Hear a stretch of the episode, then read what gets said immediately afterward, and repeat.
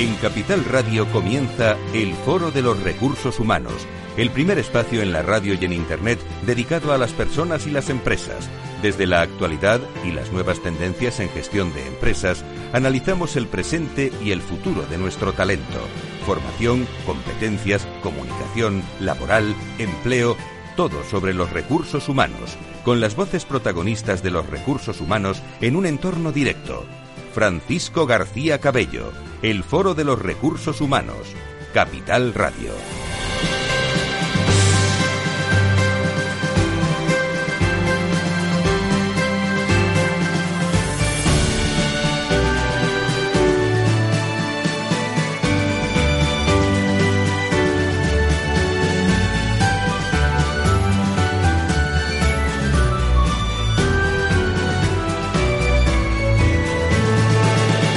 Muy buenos días, ¿cómo están? Sean bienvenidos a este lunes que arranca en eh, la capital de España. Bueno, hace una- unas horas que ha arrancado ya, ¿eh? pero para nosotros comienza el Foro de Recursos Humanos que marca eh, también la semana con mucha actividad que tenemos a lo largo y ancho de, toda esta semana con empresas, con, con personas.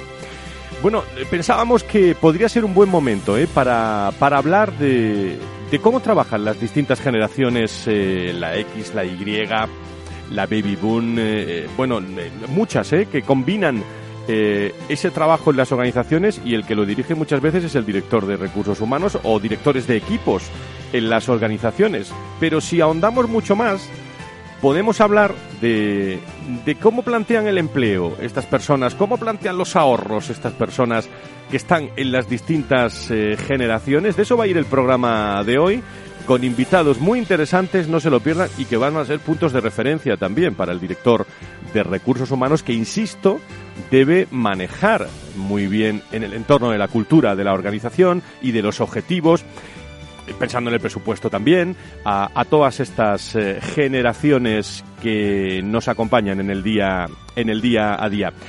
Por cierto, una mención y un agradecimiento eh, a las personas que nos han llamado también, porque como cada vez hablamos más de recursos humanos y, y salud, y especial reconocimiento al buen trabajo de New Medical Economics, eh, que tuvo a bien pues premiar eh, el- la semana pasada, el jueves, a Valor Salud, el programa que hacemos todos los viernes en eh, Capital Radio, con una interesantísima distinción que compartimos con todos los oyentes también del, Foro de Recursos Humanos, que tienen mucho que ver y directores que tienen mucho que ver con el entorno de salud. Gracias, querido José María Martínez, gracias también a New Medical Economics. Sin más dilación, tenemos muchas cosas por delante que vamos a comenzar enseguida.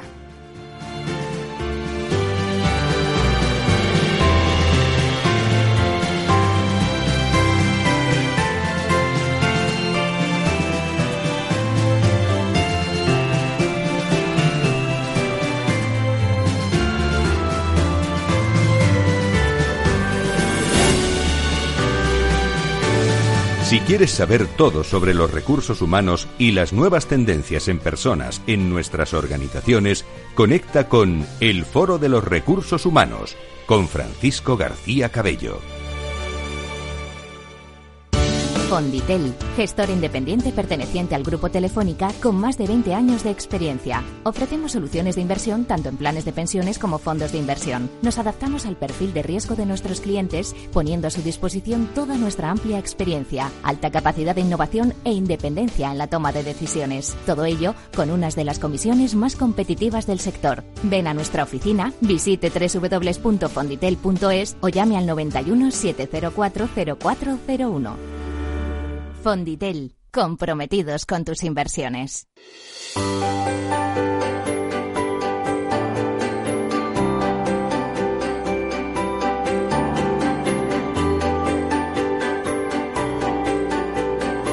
En la entrevista del Foro de los Recursos Humanos descubrimos voces y personas protagonistas que nos aportan referencias y puntos de vista claves. Laura Escudero, ¿cómo estás? Muy buenos días, bienvenida. Muy buenos días. Eh, ¿Cómo ha ido la semana? Muy bien, como siempre. Pues me alegro mucho. ¿Qué tenemos hoy? Eh, bueno, sé perfectamente lo que tenemos, ¿eh? pero, pero ¿nos lo puedes dar con pelos y señales? Os lo voy a decir. Hoy en el foro vamos a reflexionar sobre la capacidad de desarrollo de empleo y ahorro de las distintas generaciones. Y lo vamos a hacer con Marta González de Michelena, responsable de ventas, marketing y comunicación de Fonditel. Hablamos también con Elena Cascante, CEO del Observatorio Generación y Talento, y Concha La Abuela, directora de Desarrollo de Correos.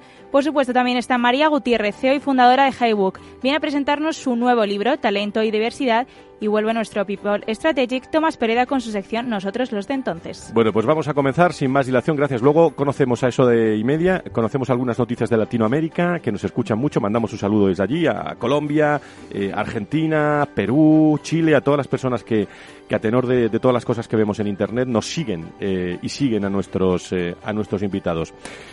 Querida Marta, ¿cómo estás? Marta González de Michelea, muchísimas gracias por estar con nosotros. Muy buenos días. Muy buenos días. Bueno, yo creo que, hemos, eh, que es muy oportuno ¿eh? el debate que, vamos a tener hoy eh, en los primeros minutos con, con Fonditel, hablando, bueno, aquí hablamos de recursos humanos, hablamos de, de personas, de empresas, pero lógicamente en, en las empresas hay distintas generaciones. tenemos una colaboración también con, con Generaciona y con, y con Elena Cascante, que está con nosotros hoy, y ahí sí que desglosamos perfectamente estas, eh, estas generaciones. Pero yo hoy quería charlar con vosotros sobre esa capacidad eh, de ahorro que tienen esas generaciones, eh, por aquello que estamos en momento que se revisan los sueldos en las organizaciones y, la capacidad también de, de, empleo ¿no? a la hora de, desarrollar distintos perfiles. ¿no? Perfil de, del ahorrador en el que nos encontramos, ¿cómo lo podríamos definir? ¿Cuál es tu, tu visión, Marta? Bueno, muchas gracias. Lo primero es que efectivamente conviven varias generaciones en el mundo laboral. Podemos decir que dependiendo del tipo de empresa, pues puede haber o tres o cuatro al mismo tiempo, con intereses y con eh, distintos, con maneras de hacer las cosas diferentes, pero que cada vez yo creo que es más enriquecedor. Entonces eso también se plasma a la hora de, de cómo afrontan pues sus retos y su ahorro a largo plazo, incluso los retos que tienen en el corto las distintas generaciones. Lo más importante es ver y, así destacar que en general el ahorrador español es conservador. Siempre lo ha sido. Pero sí que vemos que, que ese porcentaje de conservador va, va, bajando y que empieza a ser un perfil un poco algo más moderado. Esto se debe en parte a la influencia que tienen los millennials y los centennials que son los que se están incorporando ahora mismo, eh, la capacidad del ahorro y también, pues que a su vez son un poquito más de riesgo. Eh, pero sí que estas personas pues están pensando en el ahorro para la jubilación, no como primera prioridad, pero sí dentro de sus cuatro primeras prioridades, con lo cual tienen la conciencia de pues que deben tener un ahorro complementario para el día de mañana, pensando también es una de las cosas que va, a salir, pues que la esperanza de vida ha subido, que en general, pues los madrileños, eh, más o menos, están, que vivimos hasta los 85 años de edad de media y que esto no eh, va creciendo, o sea, que cada año, pues vas viviendo más días. Entonces, que la esperanza es que a lo mejor cuando estas generaciones lleguen a su jubilación, que puedan vivir más de 30 años. es que, entonces hay que pensarlo y hay que valorarlo. Eso también, eh, ¿qué se destaca en el observatorio de Inverco? Pues se destaca, por ejemplo, que el plazo del ahorro de la inversión ha subido y está por encima de los tres años. Eso es bueno. Eso quiere decir que las personas empezamos ya a distribuir ese ahorro en necesidades más en el corto plazo, que es un factor a tener en cuenta, factores que, pues que, cosas que de repente imprevistos pues que no has tenido en cuenta, que destinas una parte a un ahorro más largo placista, como puede ser un complemento a tu jubilación, que efectivamente es distinto el peso que va a tener dependiendo y también de, tu de tus posibilidades, pero efectivamente no es lo mismo empezar con 25 años a ahorrar para tu jubilación que empezar con 45, con 50 o cuando estás todavía con 60, que todavía hay que empezar, pero con más fuerza y que también pues que el mix en productos y el peso en activos de más riesgo como es la renta variable que empieza a tener más calado en los jóvenes. Y en las eh, en las empresas eh, no sé eh, los directores de recursos humanos los los, los CEOs por ejemplo los, los, los centennials no que son los menores corrígeme son los menores de, de 26 años no ahorran principalmente según este informe Inverco para incrementar su capital no mientras que los millennials de 26 a 38 34 años y la generación X, que esta la conocemos bien, de 39 a 50, prefieren hacerlo para tener un remanente de gastos frente a, imprevistos. Has dicho que son entre, eh, las, tienen entre las cuatro primeras prioridades, ¿no? Pero hay una conciencia realmente del ahorro en, en, estas, eh, en estas generaciones realmente. Empieza a verlo más. O sea, yo creo que el millennial y el centennial sorprenden por su conciencia a que hay que tener un ahorro complementario. Otra cosa es la capacidad. O sea, lo que pasa es que al final nosotros lo que siempre decimos es, mira, lo que te tienes que fijar es al final un objetivo de ahorro en el largo plazo. Pensar el recorrido que te queda, no es lo mismo empezar con 25, que tienes 40 años para ahorrar y tu capacidad se supone que va a ir mejorando conforme tú vayas teniendo una carrera profesional eh, mejor, y vayas teniendo un sueldo mejor, eh, efectivamente, si tú destinas pues un 5% a lo mejor de lo que estás ganando o un 3%, empiezas con eso, es bueno. Simplemente el que, el que tú decidas, voy a empezar a ahorrar, lo periodifiques, lo hagas de forma más sencilla, más forma mensual, porque así lo quitas como si fuera un gasto en vez de decir los imprevistos. Es verdad que las prioridades cambian. El que tiene, el que está en una edad más de generación X, o tiene más tiene más conciencia de que a la jubilación le queda menos tiempo. porque Pues al final son los de 40, 50 y algo. Es decir, te pueden quedar 27 años, 20, 15, con lo cual lo ves más cerca y destinas más. O sea, está dentro de lo que son lo, eh, las dos primeras partidas de tu lista, pero eso no quiere decir que no haya. Y sí va calando, poco a poco va calando. Digamos que estamos ante un eh, soluciones, ante un ciclo de vida que alguien, eh, lo digo por si no ocurre dentro de la empresa, alguien de fuera tiene que mentalizar, ¿no? Claro. O sea, de hecho, eh, en el mundo de las empresas, eh, muchas veces cuando nosotros gestionamos planes de pensiones de empleo, lo que pasaba hasta ahora es que si veis el universo de planes de empleo, que son más de 1.200, pues la mayoría son conservadores. ¿Por qué? Porque al final tiene que tener siempre el mismo perfil de riesgo para todo, es como se definían, para todos los empleados el joven podría asumir más riesgo, pero el mayor, que en general lleva trabajando más tiempo, que a lo mejor tiene ahorrado más dinero en el plan de pensiones, le queda menos tiempo para jubilarse, no quiere asumir tanto riesgo. Nosotros, eh, bien porque la regulación española lo permite desde hace un tiempo, pues lo que hicimos es hace un año lanzamos una solución innovadora que es ciclo de vida, que hay cuatro planes en España que se gestionan así, que lo que permite es dentro de la misma plantilla pues eh, poner en función de únicamente del criterio de edad, asumir a cada persona un riesgo. Entonces, eso les permite a los jóvenes que asuman más riesgo, en cambio, al que mayor y que se encuentra más cercano a la jubilación, vas haciendo lo que es una fase de, reducción de, de, riesgo, que es lo que los anglosajones llaman de risking, y todo lo que has acumulado lo vas protegiendo de cara a que te queda menos tiempo para la jubilación. Entonces, permite aunar esos distintos intereses de las generaciones. ¿Cuál es tu visión desde tu expertise especialista en, todos estos temas del concepto de diversidad? ¿no? Porque eh, la diversidad, que aquí hablamos tanto en este programa, bueno, el, concepto de la diversidad está muy presente en consejos de administración, en directivas. ¿Cuál es tu, tu visión? Bueno, al final es algo que está en la calle, es algo que, que, que yo creo que aquí hay muchas representantes que tienen eh, pues puestos de importancia y que están trabajando también por ello. Eh, yo creo que es una realidad que la mujer trabaja y está en el mundo laboral desde hace unos cuantos años y de hecho yo creo que de hace bastantes y es verdad que a la hora de invertir pues nosotros y casi todas las muchas empresas eh, Naciones Unidas lanzó hace unos años una junto con las empresas unos objetivos de desarrollo sostenible, que son 17, y que son muy gráficos porque además se representan los colores del arco iris, y entonces esto a la gente le da como más visión. Y entre los distintos objetivos de desarrollo sostenible, que al final lo que intentas es plasmar, pues uno de ellos es la igualdad o la diversidad, que es el 5.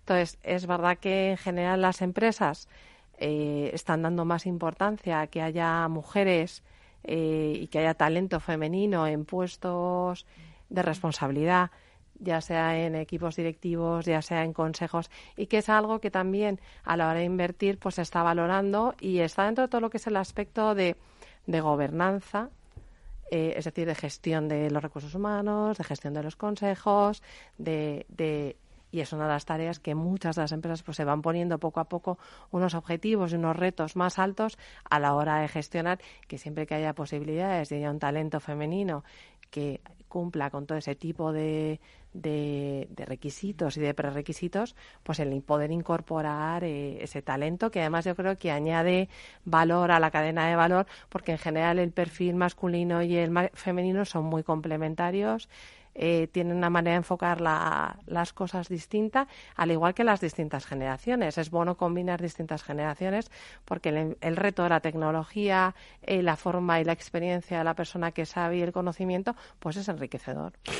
Estén ustedes pendientes al Twitter eh, del Foro de Recursos Humanos y Capital Radio. Luego le vamos a, mostrar una imagen de una iconografía muy, muy, muy, muy bien definida de, con la fuente de Inverco de, los distintos perfiles. Porque, querido Tomás, ¿cómo estás? Buenos días. Buenos eh, días. de, esto eh, tú conoces mucho, sabes mucho y has tenido que manejar muchos aspectos de, de este. ¿Cuál es tu visión? Bueno, yo creo que es, una, es, un, momento muy interesante. Nosotros que no somos políticos nos podemos permitir el hablar desde las cuentas. Yo creo que estamos en un momento de cambio eh, profundo del modelo. Hablábamos antes de iniciar el programa del pacto intergeneracional. Eh, tradicionalmente, cuídame, yo, cuídame de pequeño, yo te cuidaré de mayor. Ahora tenemos una generación senior muy longeva, que llega muy, en muy, buena, muy, muy buen estado, con muy buena salud hasta edades ah, muy largas, en donde, en donde hay que revisar todo el modelo porque las cuentas no dan. Yo, desde luego, más allá de cualquier planteamiento ideológico, yo lo que recomendaría, sobre todo a la gente joven, es que empiecen a tomarse muy en serio un, plan de ahorro, uh, porque yo creo que inevitablemente y a largo plazo los modelos van a, van a, van a modificarse y, y, vamos a encontrar modelos mixtos de modelos públicos que se combinarán con modelos de ahorro privado, porque las cuentas hay que revisarlas con. Y desde las empresas, Tomás, los directivos, eh, tanto el director de recursos humanos y tal, ¿cómo le afecta todo eso de cara al trato con las distintas generaciones? Porque luego hay una cosa que se llama sueldos, ¿eh? Sí, sí, absolutamente. Yo creo que es. Yo creo que capacidad de ahorro también. Absolutamente, yo creo que es parte de la propuesta, de la proposición de valor. Yo creo que el mundo empresarial se va a tener que incorporar a, un nuevo modelo de previsión en donde la famosa mochila austriaca, en donde se va financiando y donde tú te la vas, te la vas llevando a lo largo de tu carrera profesional. Y además yo creo que puede dinamizar mucho el mercado laboral, porque cuántas personas ahora dicen, bueno, yo es que tengo una jubilación, yo tengo ahí una, una, una indemnización que la tengo ahí detrás, mucha antigüedad y no me muevo pero al momento en que el, el, modelo, el modelo eh, sea muchísimo más dinámico, porque tú te puedes llevar tu indemnización en tu mochila, yo creo que puede dinamizar muchísimo el mercado laboral. Y, yo creo que siempre eso será muy bueno para, para nuestra economía. Incluso, incluso ese famoso, ese famoso desempleo estructural que parece que en España estamos condenados a, a tener siempre unas tasas más elevadas que el resto de Europa, podría ser parte de la solución. Bueno, Marta, eh, me imagino que vosotros, desde tu posición, desde Fontitel, no, paráis de investigar también sobre este asunto, de aportar soluciones y de, y de ver también con los directores de recursos humanos eh, todos estos aspectos, ¿no? Efectivamente, al final el, el, papel de recursos humanos que gestiona personas y las mima y todo el tema del salario emocional, que al final estás jugando emociones y pensar un poco en, en cosas tangibles como es el seguro de salud, que muchas veces pues lo ves mucho más cercano porque lo utilizas más con más frecuencia. Y en cosas más de futuro como es un plan de pensiones, que es una cosa pues que cuando empiezas a trabajar tampoco muchas veces piensas tanto, pero que efectivamente es un se juega con tu emoción de pues que la, la empresa se preocupa por ti para que el día de mañana cuando te jubiles pues tengas un complemento a la pensión pública y es parte del ahorro a largo plazo que te está que te está ayudando a, aportar.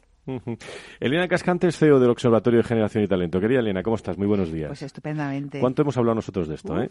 y todo lo que nos queda por hablar. ¿eh? ¿Cuál es tu visión de, lo que hoy se está planteando en esta mesa? Aunque luego nos vamos a la pues, tertulia. ¿eh? Efectivamente, pues cuando hablas de la diversidad generacional en el ámbito empresarial, en el ámbito de negocio, cuántas aristas tiene, ¿verdad? Para tener en cuenta esa perspectiva generacional en todo.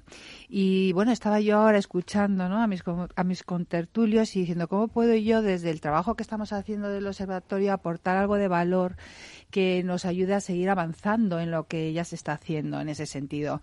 Y bueno, pues eh, un poco eh, estoy escuchando pues propuestas del cómo y muchas veces nos tenemos que parar al quiénes son, ¿no? Es verdad que cada generación tiene su momento vital yo creo que se está haciendo muy bien en desarrollar ese tipo de iniciativas pensando en ese, eh, ese proyecto vital de cada una de las generaciones. Pero eh, tenemos que atender no solamente a ese momento vital para ayudarles a, a que visualicen ese ahorro y demás, sino también a, a, una, a esos valores generacionales que conforman el pensamiento, ¿no?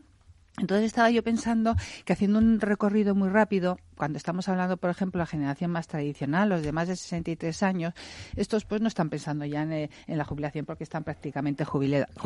Los, los ¿no? Que se llaman, ¿no, Marta? sí, eh, seguramente tienen muchos nombres, ¿no? Pero estamos hablando de una generación que lo que sí que les preocupa y a nosotros nos preocupa es ayudarles a que gestionen sus ahorros de otra manera, ya que su capacidad económica y su proyecto de vida cambia radicalmente. Y eso, por ejemplo, es algo que ellos lo visualizan y nosotros también.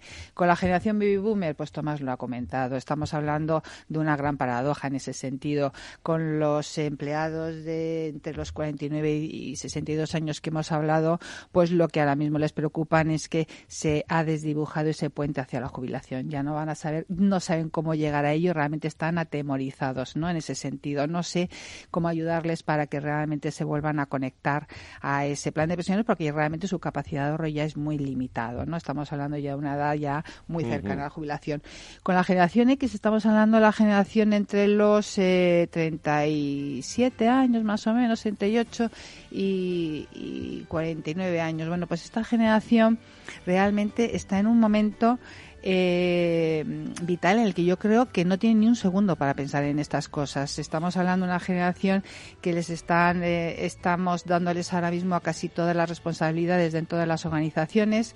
es la edad de tener familia y realmente entre todas las exigencias de los nuevos retos organizativos a los que dan respuesta en tiempo real, porque es una generación con muchísima responsabilidad y armonizar vida familiar y vida laboral realmente cuando hemos trabajado con ellos no tienen un minuto ni para pensar en ellos. Que muchas veces no es, es que es verdad, es una generación que piensa en los demás, no en ellos mismos y por lo tanto en el tema de ahorro y de su futuro no lo ven. Y luego con respecto a los parece, Si te parece, como tenemos publi ahora, eh, publicidad, eh, hacemos una pausa, nos vamos a la tertulia y seguimos, ¿eh? Muy bien. Enseguida.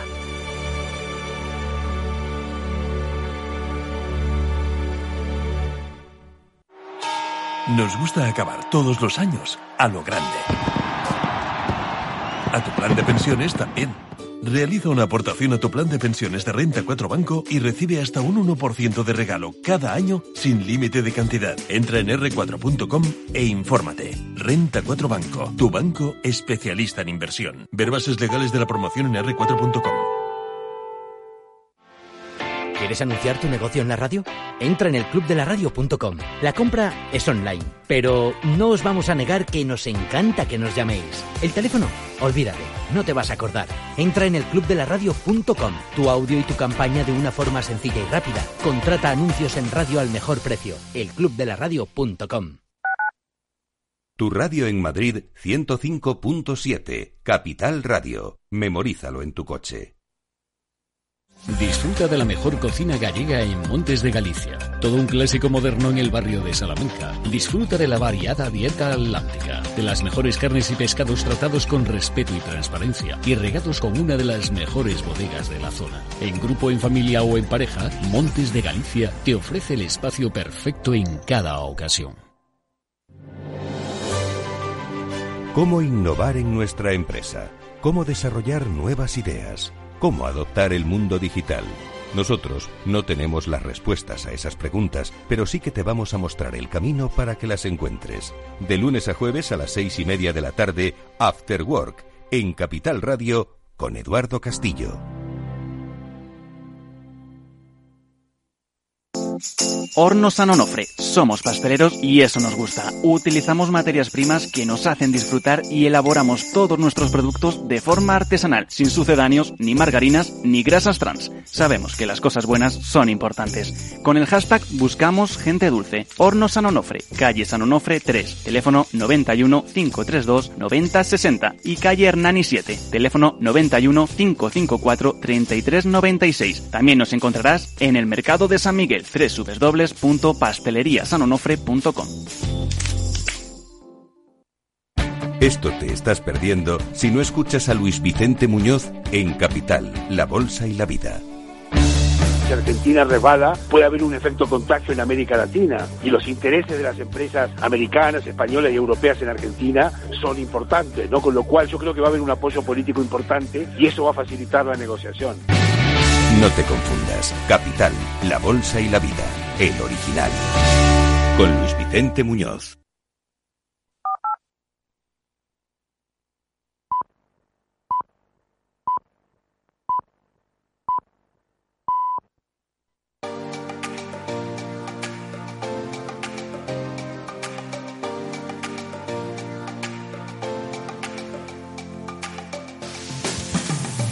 Si quieres saber todo sobre los recursos humanos y las nuevas tendencias en personas en nuestras organizaciones, conecta con El Foro de los Recursos Humanos con Francisco García Cabello.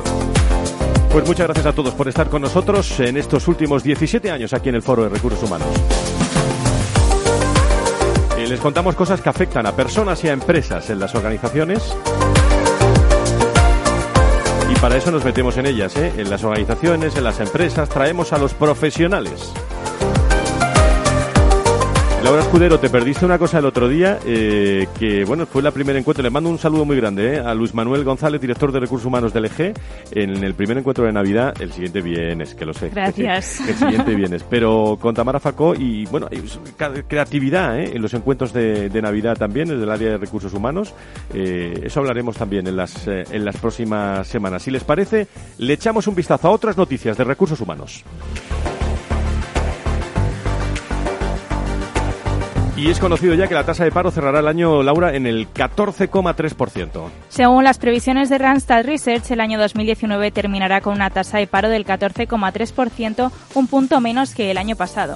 A finales de este año estarán paradas 3.327.400 personas, es decir, 111.600 profesionales menos que el mismo periodo de 2018. Sin embargo, la tasa de paro es superior en 113.000 personas a la del trimestre anterior y constata la desaceleración marcada en la última encuesta de la EPA. Y España es el segundo país de la Unión Europea donde más crece la vida laboral de las mujeres. En nuestro país, la trayectoria profesional de las mujeres es el doble que en Europa. Aún así, es todavía cinco años más corta que la de los hombres. En los últimos 18 años, la expectativa de vida laboral de las mujeres en nuestro país ha crecido 8,6 años, situándose entre Malta en primer puesto y Luxemburgo en el tercero. El Eurobarómetro asegura que una española que hoy tenga 15 años estará 32,8 años dentro del mercado laboral, mientras que en el 2000 apenas permanecía 24,2 años. Y llega Navidades, eh, contrataciones de los centros comerciales, las tiendas se preparan para el Black Friday. Este viernes se celebra el Black Friday, la jornada que marca el inicio de las compras navideñas en Estados Unidos y que repetimos en Europa. Los españoles gastarán de media 262 euros por persona,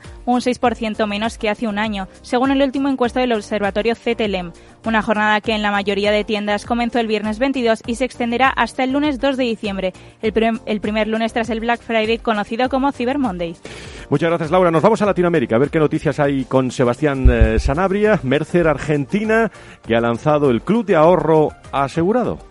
Clara Estebarena, líder de Wealth de Mercer, indica que uno de los objetivos es ofrecer a sus clientes un producto con muy bajo costo, donde se brinden soluciones para sus empleados en materia de ahorro y eficiencia, contribuyendo con la gestión de los recursos humanos. El Club de Ahorro Asegurado permite incluir un monto máximo a deducir anual de 12 mil dólares para 2019, 18 mil dólares para 2020 y 24 mil dólares para 2021. Y Edenred que continúa con su crecimiento. La compañía que ofrece soluciones para empresas, empleados y establecimientos reportó ingresos operativos por 403 millones de euros al tercer trimestre del año en Latinoamérica, con un crecimiento del 12,3%, siendo en Brasil donde más se evidencia la recuperación constante de los beneficios de los empleados, al mostrar un aumento en los ingresos operativos del 10,6% en el mismo periodo. Y nos vamos a Costa Rica. AulaPet se llama, es un programa innovador para el manejo del estrés.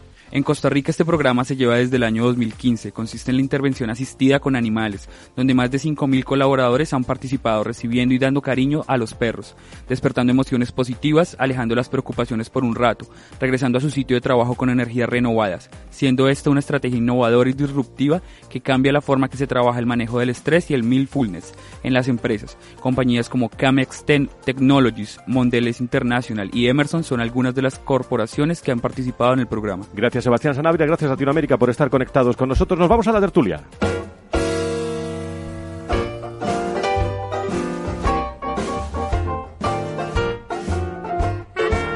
La tertulia del Foro de los Recursos Humanos te aporta actualidad, innovación y conocimientos.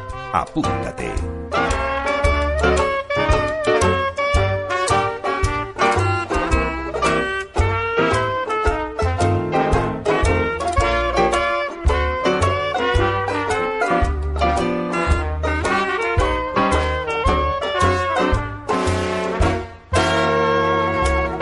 Bueno, pues está con nosotros Elena Cascante, eh, Marta González que nos acompaña, eh, estamos esperando a Cocha la Abuela también y a Tomás, eh, Tomás Pereda y Laura Escudero, que también es milenial, se incorpora con nosotros a la, a la tertulia. Bueno, eh, y quiero invitar también hoy, eh, porque siempre hay un libro encima de la mesa, a María, María Gutiérrez, ¿no? ¿Qué es el talento y diversidad? Querida María, ¿cómo estás? Muy buenos días, bienvenida. Hola, ¿qué tal? ¿Cómo bueno, estás? ¿Cómo fue esa presentación de ese libro que, que me perdí, pero que lo tenía anotado y bueno, surgieron muchas cosas, pero yo quería estar contigo ese día, pero estoy hoy. ¿eh? Bueno, pues te agradezco muchísimo la intención de haber estado en la presentación y eh, sobre todo el estar hoy aquí. La verdad es que fue sorprendente porque pese al Día de Perros que hacía el, el anterior verdad, 14 de noviembre, todo Madrid atascado, casi 100 personas se reunieron en la presentación del libro y la verdad es que creo que lo pasamos fenomenal. ¿Qué has Desde luego, para mí fue muy importante. Pues mira, la idea principal es que realmente hay muchísimo talento, que ese mantra que hay por todos lados, que escucho continuamente de es que el talento es escaso, creo que es absolutamente falso, creo que es rotundamente mentira y mm, la verdad eh, lo que ocurre es que hay mucho talento oculto que tenemos delante de nuestros ojos pero no somos capaces de identificar debido a todos nuestros sesgos inconscientes que tenemos eh, a nuestros prejuicios. Entonces, bueno, pues esa es la cuestión. Nosotros hemos desarrollado una metodología y una tecnología para que se pueda hacer selección eh, neutralizando los sesgos y, por tanto, dando la oportunidad al talento oculto de que aflore y aflora y entonces desarrolla todo su potencial con la, eh, vamos a decir, con todo el aporte de innovación y de competitividad hacia las empresas, que al final pues es un poco de lo que estamos hablando todo el rato. O sea, cuando s- dicen por ahí que no hay talento, tú dices que, que- que lo hay, ¿no? Yo digo que lo hay, demuestro que lo hay, que es más importante que decirlo. Oye, sobre todo esto que estamos hablando, que es diversidad, Sí. en definitiva, que tú eres experta también en esos temas y, en, eh, y en talento, la capacidad de, de ahorro, planes de empleo, de todo esto se le habla a los jóvenes y a los millennials, ¿o no? Pues eh, fíjate, creo que sí, pero lo que cambia es la, la perspectiva. Eh, os estaba escuchando hablar ahora y veía, mira, es que lo que no importa es la edad, lo que importa es la perspectiva. A mí no me gusta hablar de ahorro, me gusta hablar de inversión. Entonces yo cada dinero, cada que no empleo en cosas cotidianas, lo empleo en invertirlo, no en ahorrarlo. Y busco el máximo retorno. Entonces eso tiene muchas fórmulas, desde meterlo en bolsa, meterlo en bueno, fondos de renta variable o en tu propia empresa o empresas de otros. Entonces, hay una parte de la población que sí que ve ese dinero extra, vamos a decir, o ese dinero del que puedes prescindir en el día a día para invertirlo y hay otras personas que ven para ahorrarlo, pero es independientemente de la edad, creo yo. No sé, a lo mejor vosotros tenéis otra visión. Empezamos la tertulia, ¿eh? Tomás. No, has planteado un tema interesante, María, que es eh, la inversión incluso de los propios jóvenes en otros jóvenes o en, o en- o en- o en no jóvenes, en proyectos empresariales. Ah, tenemos que hablar de emprendedores o de empresarios, porque eh, O, de- o la misma bolsa, invertir Sí. en bolsa, aprender a invertir en bolsa, aprender a invertir en, en, vamos a decir, en inmobiliario, por ejemplo, en crowdfunding inmobiliario, en crowdfunding, en empresas. O sea, hay muchas maneras de invertir. Sí, no, mi, mi pregunta va un poco referida a un, ci- a un- a un cierto concepto de romanticismo del, del emprendedor. ¿Dónde acaba el emprendedor y empieza el empresario con esa, con esa connotación un poco más Pues, pues mira, el otro día me dijeron una, una distinción que me pareció mm, bastante buena, ¿vale? Porque hasta ahora había una como que el emprendedor es un empresario con L, ¿no? De learning. Sí. Pero hay una que me parece mucho más adecuada, que es que un emprendedor siempre es un empresario, pero un empresario no siempre es un emprendedor, porque pudo haber heredado, por ejemplo, el negocio, Sí. o lo pudo haber comprado ya hecho, ¿no? Pero el emprendedor con- tiene ese punto de creación. Sí. O sea, siempre eres un empresario o empresaria en mi caso, por ejemplo, pero tienes que haberlo creado y es diferente si lo han creado otras personas y Sí. tú solo lo diriges que en todos te quedas con empresario empresaria a secas. ¿Qué te parece esa definición? No, no, no, muy, interesante. es un buen matiz. Esto es tertulia, ¿eh? hay distintos puntos de vista. Creo que te he cortado antes, Elena, eh, cuando estabas hablando de las distintas generaciones, ¿no? Eh, por, completar tu, tu foto. Un poco por poner en situación a los, eh, a los oyentes, estábamos intentando, o por lo menos por mi parte, identificar algunos rasgos que ayudaran a las organizaciones que quieren impulsar sensibilización ¿no? y, formación en, ahorro, ¿no? En ese sentido. Y bueno, estábamos en la generación X y estábamos hablando de qué importante es comprender ese momento vital y esos valores que tiene cada generación. Y, se me, y simplemente por apuntar algo más a esta generación, pues deciros que realmente su capacidad de ahorro es bastante limitada porque eh, cuando empezaron a trabajar sí que veían y visualizaban, eh, proyectaban eh, grandes carreras profesionales, pero se incorporaron en un momento de crisis en la época de Felipe González, 22% de paro, eh, sobre cualificación, nuestra primera generación mayor eh, con mayor cualificación, licenciados y, con ese eh, ese movimiento de licenciados para todos realmente y con el tapón laboral que se estamos haciendo los baby boomers no los estamos dejando progresar. Entonces, además de lo que había comentado antes, añadido eso, pues ellos tienen un gran reto de cómo pueden ahorrar, ¿no? Para poder plantearse esa, ese futuro. Y luego con los millennials, y ya os dejo un poco ya eh, los contertulianos sobre ese tema, pues, eh, pues tenemos que plantearnos que es una generación que nace en el mejor momento del estado del bienestar. Es nuestra generación de, la cultura del pelotazo, le hemos dado todo. Y realmente, aunque se han incorporado al mercado laboral, les estamos regalando la mayor precariedad, todavía sienten ese colchón familiar, ¿no? Y el, el tema de dinero no es algo que todavía les inquieta. Es más, cuando hablamos con ellos para ver cómo podemos ayudarlos en el ámbito laboral, eh, tú lo decías antes, Marta, es que ellos no piensan tanto en el dinero, que sí, pero sí en apasionarse en las organizaciones donde están, con lo cual la relevancia ahí no es tanta. Y luego, importante, uno de los valores generacionales para poderlo sensibilizar y formar de cara a un ahorro, el ya es una generación junto con los Centennial que se incorporan al mundo digital, que se incorporan a que a golpe de clic del ratón lo tienen todo y lo tienen de manera inmediata y esto van a navegar toda su vida con este valor generacional, la inmediatez. Entonces, ¿cómo podemos proyectarles, eh, bueno, las circunstancias de la vida que les pueda venir más allá de ser jóvenes? Bueno, pues eso es un gran reto. ¿eh? Y con los Centennial, y ya acabo, pues simplemente un punto de inflexión. Es una generación que se desarrolla y crece en la mayor eh, crisis ¿no? de, España y a nivel mundial. Ven en ese sentido como Mm, padres eh, que habían estado trabajando durante mucho tiempo se encuentran en situaciones muy comprometidas económicamente y tienen un grado de madurez superior a los millennials para comprender este reto de ahorro económico financiero y ahí lo dejo. Pues esa es la foto, eh, la visión empresarial. Hoy, eh, miren que hay gente en correo. Pues yo siempre, una de las que llamo siempre porque la quiero mucho es a Concha la abuela. Y lo digo así públicamente. Responsable del área de desarrollo interno en correos. Querida Concha, ¿cómo estás? Muy buenos días, bienvenida. buenos días, muchas gracias por, por invitarnos a participar en el programa. Muchísimas gracias. Eh, ¿Cuál es tu visión sobre eh, tú como responsable del área de desarrollo interno en, Correos? ¿Cuántos empleados de Correos? Recuérdamelo, porque yo siempre que te pregunto soy más. en la actualidad 53.000. 50, 53.000. Esa, eh, esa visión desde el entorno de la diversidad, estamos hablando hoy de, visión de ahorro, de, planes de empleo. ¿Cuál es tu, tu, opinión de, por ejemplo, en Correos, que tu, tu generación y sobre todo otras generaciones, distintas generaciones, que, cómo desarrolla este, este asunto? Bueno, yo lo que, si me permites, Frank, eh, comentaros un poquito también el contexto que nos estamos moviendo ahora. ¿Cuál es nuestro contexto empresarial? Porque así yo creo que es más fácil de entender eh, cuál es nuestra visión del tema, ¿no? Bueno, Correos yo creo que es una empresa conocida, ¿no? Y la marca, pues también es muy conocida. Lo que eh, ya nuestro, por así decir, eh, ya menos personas saben que eh, pertenecemos al grupo empresarial SEPI, somos una empresa pública. Siempre nos dicen que sois pública, sois no, somos una 100% capital al público. ¿eh? Y bueno, pues ahora estamos viviendo un momento de gran transformación, que yo no sé si se ve de cara afuera, pero desde luego interiormente sí que lo estamos viviendo. ¿no?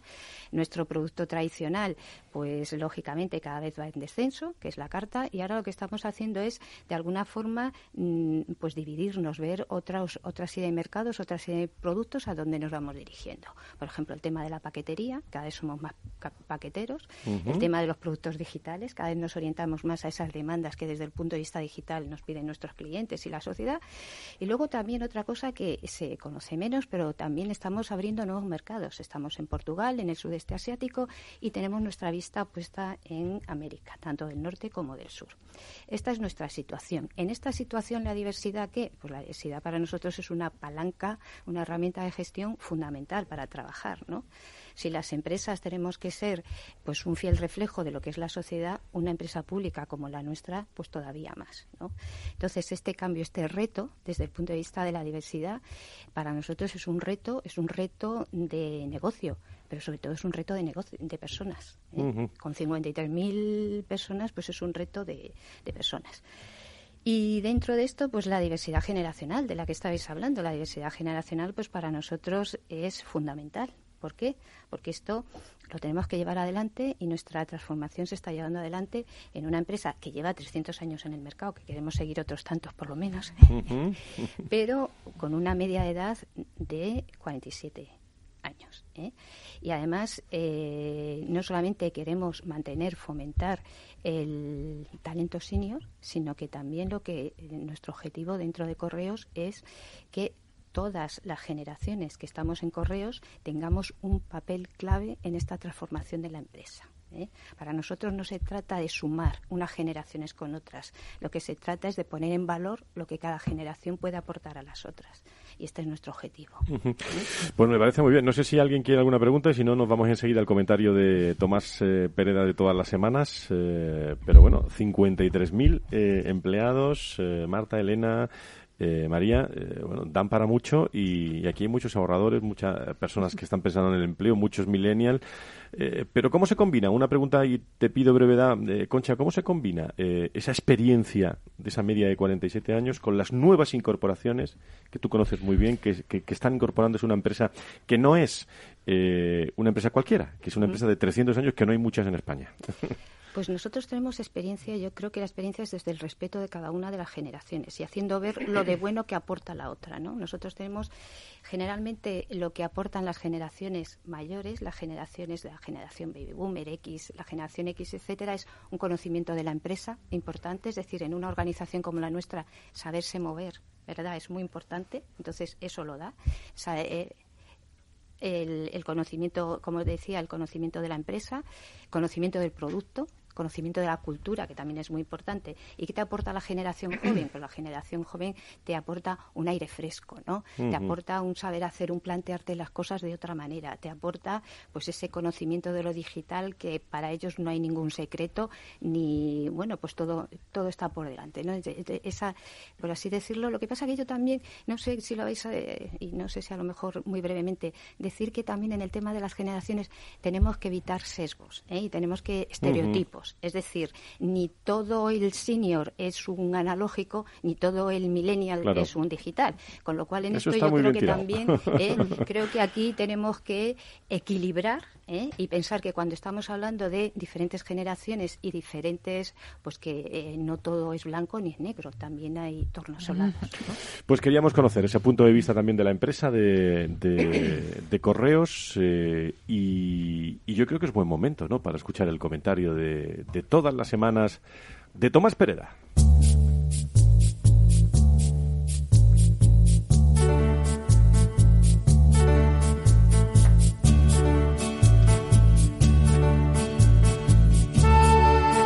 Es viernes 22 de mayo de 1992 y Alfonso, jefe regional de ventas, está a punto de finalizar su jornada. Su plan es irse con su familia a la Expo de Sevilla en el nuevo AVE. Justo 20 minutos antes de salir, recibe una llamada de su jefe, quien le comunica que está despedido. Nada personal. Viene una crisis y hay que reducir costes. Se le informa que debe recoger y limpiar la mesa esa misma tarde y que una persona le acompañará para asegurar que todo es correcto. Teóricamente, el lunes ya no habrá rastro de Alfonso en la oficina. Martes, 28 de octubre de 2014. Primera hora de la mañana. Alicia, experta en ciberseguridad y muy bien valorada en su empresa, comunica a su jefe que acaba de aceptar una oferta de otra empresa, que le permite dar un importante salto profesional. Ofrece todo el tiempo y colaboración necesarios para facilitar la transición. Su jefe se siente profundamente decepcionado por su falta de lealtad. A los tres días se le pide la devolución de su portátil, teléfono móvil y se le corta el correo electrónico corporativo. Mejor que se vaya cuanto antes, ya no es de los nuestros, ya no es de fiar. Alfonso y Alicia no existen, pero sí sus casos. Profesionales que cuando se incorporaron fueron acogidos con la máxima calidez, pero por el contrario sufren la experiencia de su desvinculación voluntaria o forzosa con una frialdad y desconfianza extremas, carente de la elegancia y de aquellos valores humanos que ennoblecen los momentos difíciles e inevitables que siempre llegan en toda una vida profesional. Momentos en los que entra en juego el respeto a la dignidad humana y profesional, tal como nos recuerda Javier Gomá en su nuevo libro Dignidad. Como afirma Gomá, la dignidad es aquello inexpropiable del individuo, que se resiste a cualquier proyecto que suponga deshumanización. La dignidad es aquello que estorba, porque opone resistencia ante comportamientos que atentan contra ella, incluso en el contexto de causas justas, pero que degradan y envilecen a quienes la conculcan, y sobre todo indignan y entristecen al resto de las personas que lo presencian, sintiéndolo como un retroceso moral de la organización.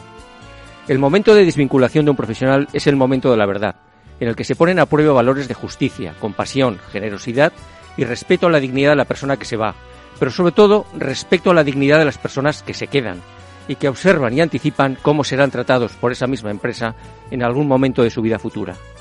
Nuevamente podemos afirmar que cuando la indignidad entra por la puerta, el compromiso sale por la ventana. El efecto del retroceso moral no es solo la inmoralidad, sino la desmoralización de las personas, su desconexión emocional con el proyecto. Las formas, como en democracia, cuentan.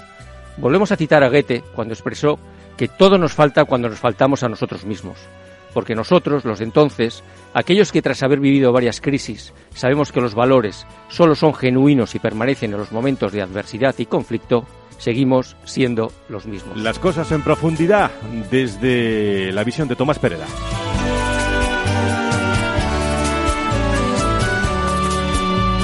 Bueno, es el comentario suelto de todos los... no sé si tiene algo que ver con la tertulia, pero que desde, luego, Marta, es que de una profundidad enorme. ¿eh? Sí, sí. Entre la dignidad, los valores y las pues, experiencias. Pues estamos poniendo el punto final. ¿Con qué te quedas de, de, todo lo que estamos hablando hoy? Un par, un par de cosas a dos cosas que han dicho eh, Elena, Concha y María, que estaban muy bien. Una, es verdad que no podemos hacer estereotipos, porque yo creo que que las distintas generaciones cada una tenemos habilidades y que incluso aunque no hayamos nacido con la tecnología, hay mucha gente de, la generación X que se maneja muy bien y superior y es impresionante también me, me alucinan los los silent y los mayores cómo se manejan o sea que creo que el reto de la tecnología no lo debemos quedarnos ahí. Luego, eh, ahorro e inversión. A mí me gustan las dos palabras. Es verdad que en el mundo de las pensiones se habla más de ahorro, pero yo, que vengo también del mundo de la gestión de activos, he hablado casi siempre, casi toda mi vida más de invertir. Quizás lo ves más y lo sesgas más por la edad muchas veces, pero no debemos estereotipar. O sea, que las dos palabras, y yo creo que hay que enseñar a invertir y hay que educar muchas veces, es algo que en este país se debe trabajar más, es la educación financiera que todas las generaciones sean conscientes de que deben invertir, que la inversión no está solo hecha para, eh, para los que sepan, sino que todo el mundo puede aprender y que hay que pensar en ello que debería ser algo como unos conceptos básicos del derecho. Y luego la otra cosa que hablaba es verdad que eh, con respecto a lo que decía Elena era que efectivamente las generaciones más jóvenes se documentan mucho en, en la información eh, acuden mucho a Internet y buscan muchas soluciones de ahorro y de inversión en Internet, comparan, hay muchísimas herramientas. Y, y, es una cosa de las que pone manifiesto el observatorio. Es verdad que se empieza a diluir el que necesita realmente ir a la oficina eh, bancaria o a la oficina de la gestora a hacer las operaciones. Muchas se pueden hacer desde canales más digitales como son una web o una aplicación y que eso eh, no pensemos que tampoco podemos estereotipar. Hay gente mayor que también trabaja con estas herramientas. Sin duda. Pero que va ganando peso. Muy bien, pues eh, es una visión diferente de, de, lo que la diversidad eh, aporta también a esas nuevas generaciones, porque seguimos hablando, bueno, el lunes hablaremos, Elena, de, de otros aspectos de, de, generaciones que, que, estaremos aquí en este programa más específico sobre. Pero hoy queríamos tener ese punto de vista desde la, desde la empresa, desde la visión de, emprendedores, desde el libro de María. ¿eh? Se, se, está vendiendo bien, ¿no? El libro, sí, ¿no? Sí, sí, estoy muy contenta. Fenomenal, me alegro muchísimo. y con esa y con esa visión que, que todos tenemos de las nuevas generaciones. Hoy, como saben, siempre acabamos con un tono musical. Y mira qué cosa tan bonita, hecha por un baby boom eh, y pronunciada por un millennials, les ponemos para acabar.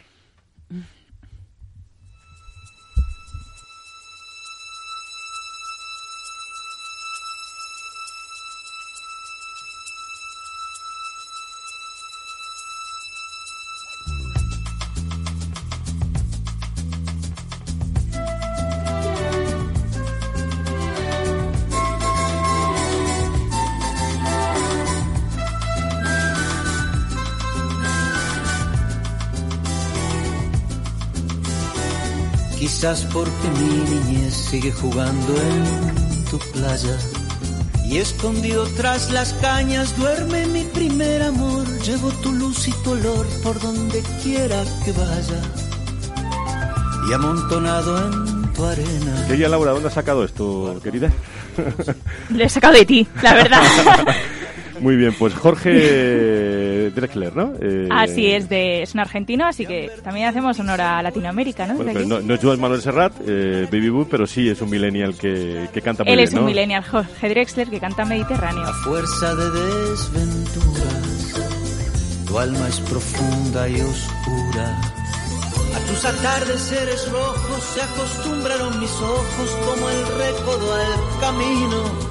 Tomás Pereda, muchísimas gracias por estar con nosotros. Qué bonito esto, ¿eh? ¿Te gusta, eh? Sí, me encanta, es de mi tiempo. ¿Qué le voy a hacer si yo nací en el Mediterráneo? Elena Cascante, CEO de Generación, muchísimas gracias por estar. Nos vemos el lunes, ¿eh? Nos vemos el, el lunes. Gracias. Gracias a vosotros. Y te acercas y te vas después de besar mi alma. Querida Concha, Concha la abuela, desde Correos, muchísimas gracias. Por... Ahora seguimos nosotros hablando, fuera de micrófono, ¿eh? muchísimas gracias por... y saludos a los hombres y mujeres, a los más de 53.000 de Correos. Gracias. Que se añora y que se quiere. Y María Gutiérrez, muchos éxitos, ¿eh? eh con tu libro, eh, Talento y Diversidad, y nos seguiremos viendo, ¿eh? Por supuesto que sí. Gracias. La y Marta, desde Fonditel, un tema diferente. Me gustan tratar temas diferentes. Muchísimas gracias por estar con nosotros. Muchas gracias a vosotros. Gracias. Desguace sus alas blancas y a mí enterradme sin duelo entre la playa y el cielo. La ladera de un monte más alto que el horizonte quiero tener buena vista. Y a todos ustedes, queridos amigos, muchísimas gracias. Sé que nos vamos a ver porque tenemos, bueno, muchísima actividad durante toda la semana en el entorno del mundo de los recursos humanos, eh, de, la, de la salud. Estamos el miércoles con el eh, director de recursos humanos del Atlético Madrid en un café que nos va a contar eh, realmente cómo, cómo funciona un equipo de fútbol en materia de recursos humanos. Y el jueves, eh, gracias por la invitación, estamos en, en una de las torres en, en Madrid hablando también de movilidad internacional, eh, moderando un debate muy, muy interesante. Muchos entornos del mundo de los recursos humanos y les agradezco muchísimo la, la, atención. El próximo lunes, más recursos humanos, más personas, más empresas, aquí en la radio, en eh, Capital Radio. Buena semana, adiós.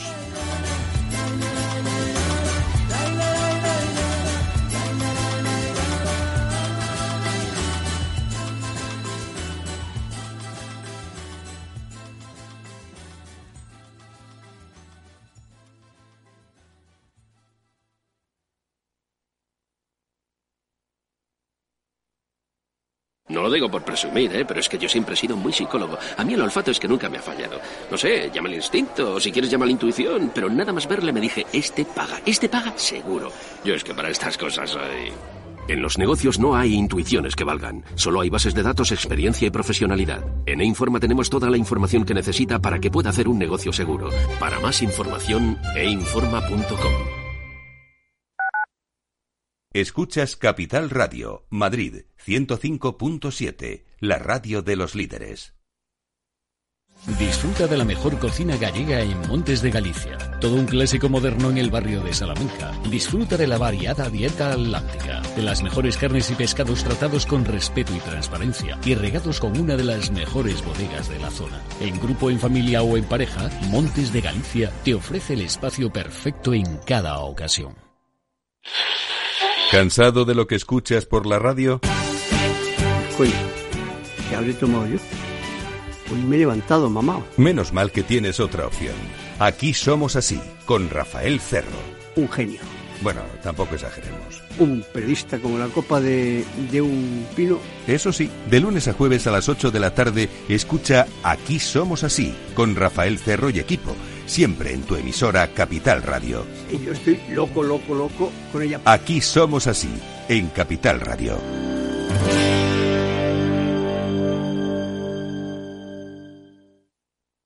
En el restaurante Gaztelubides somos rigurosos con la selección del producto para crear recetas imaginativas que acompañamos de una bodega generosa y brillante y de nuestra magnífica terraza durante todo el año. Restaurante Gaztelubide, carretera de La Coruña, kilómetro 12200, La Florida. Teléfono 91 372 8544. Una recomendación del programa gastronómico Mesa y Descanso. ¿Hueles eso? ¿Lo hueles, verdad? ¿Qué es? Trade war. Guerra comercial. Guerra comercial. Guerra comercial. Guerra comercial. Guerra comercial. Que la guerra comercial no derribe tus inversiones. Tu mejor defensa, Mercado Abierto, cada tarde desde las tres y media en Capital Radio.